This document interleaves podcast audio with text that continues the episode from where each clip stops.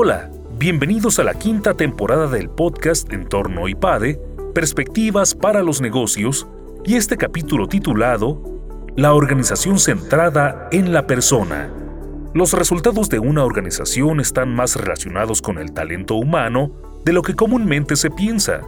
A pesar de que la estandarización es necesaria, el factor humano es crucial para la toma de decisiones. En este capítulo, Ricardo Murcio, profesor invitado del área de factor humano, nos habla sobre los beneficios de centrarse en el talento humano.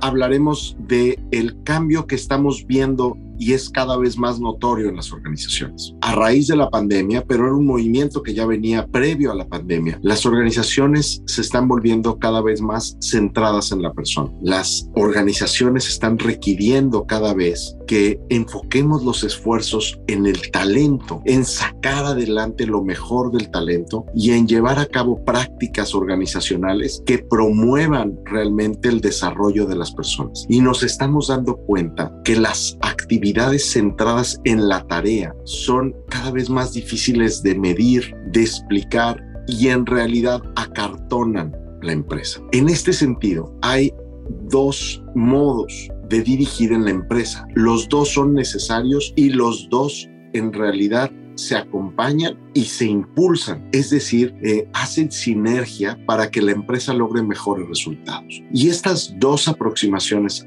tienen que ver con la tarea que se debe realizar y la persona que debe realizar la tarea. En este sentido, cada organización tiene que tener muy claro cuál es su modelo de negocio y cómo genera valor a la sociedad. Si es a través de un producto estandarizado o a través de un servicio o de un producto que depende y requiere del talento y la capacidad humana para llevarse a cabo. El paper que estamos trabajando y que se ha aceptado en diferentes conferencias acerca de tener organizaciones centradas en la persona, lo que nos deja ver es que la estandarización de las tareas es un proceso cada vez más técnico, incluso más robotizado. Cada vez se pueden llevar a cabo más tareas estándares o estandarizadas desde la computadora, desde lo que podríamos llamar incluso hasta cierto punto la repetición de tarea robótica. No así la inteligencia artificial, porque en la inteligencia artificial sí hay un aprendizaje, sí hay un cambio de modelo, sí hay un avance dentro de la tecnología. Cuando estamos hablando del enfoque centrado en la tarea, estamos hablando de todas aquellas actividades que en realidad son repetitivas y que tienen su valor en que sean repetitivas. Pensemos en la línea de producción de un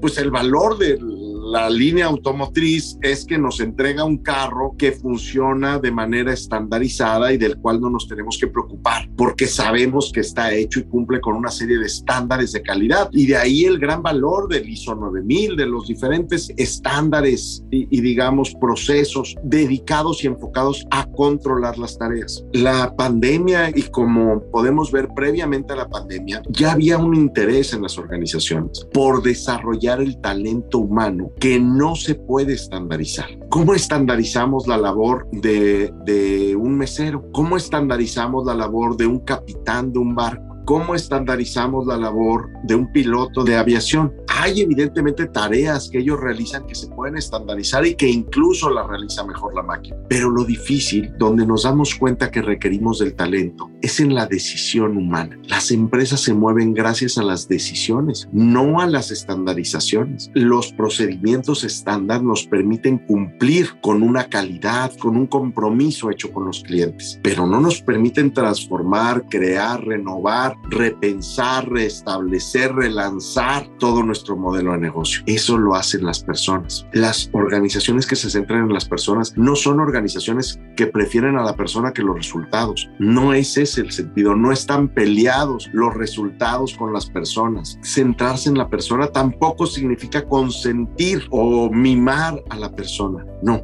Centrarse en la persona significa darle poder, empoderar al talento de nuestras organizaciones para que den mejores resultados. Hay decisiones todos los días que no pueden tomar o aún no pueden tomar las computadoras.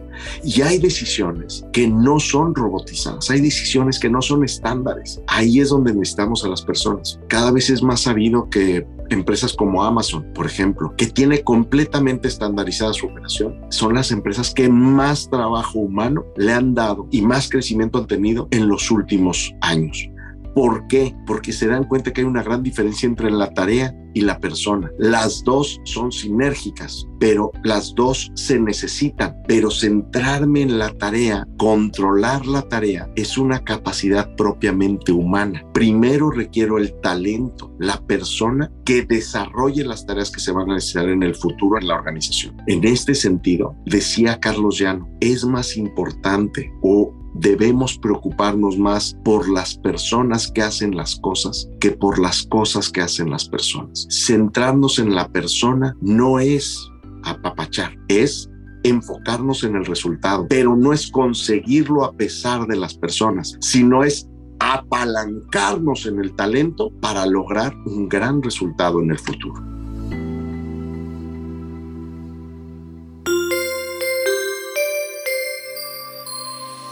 Suscríbete a nuestro canal de YouTube IPADE News Media y visita ipade.mx diagonal blog.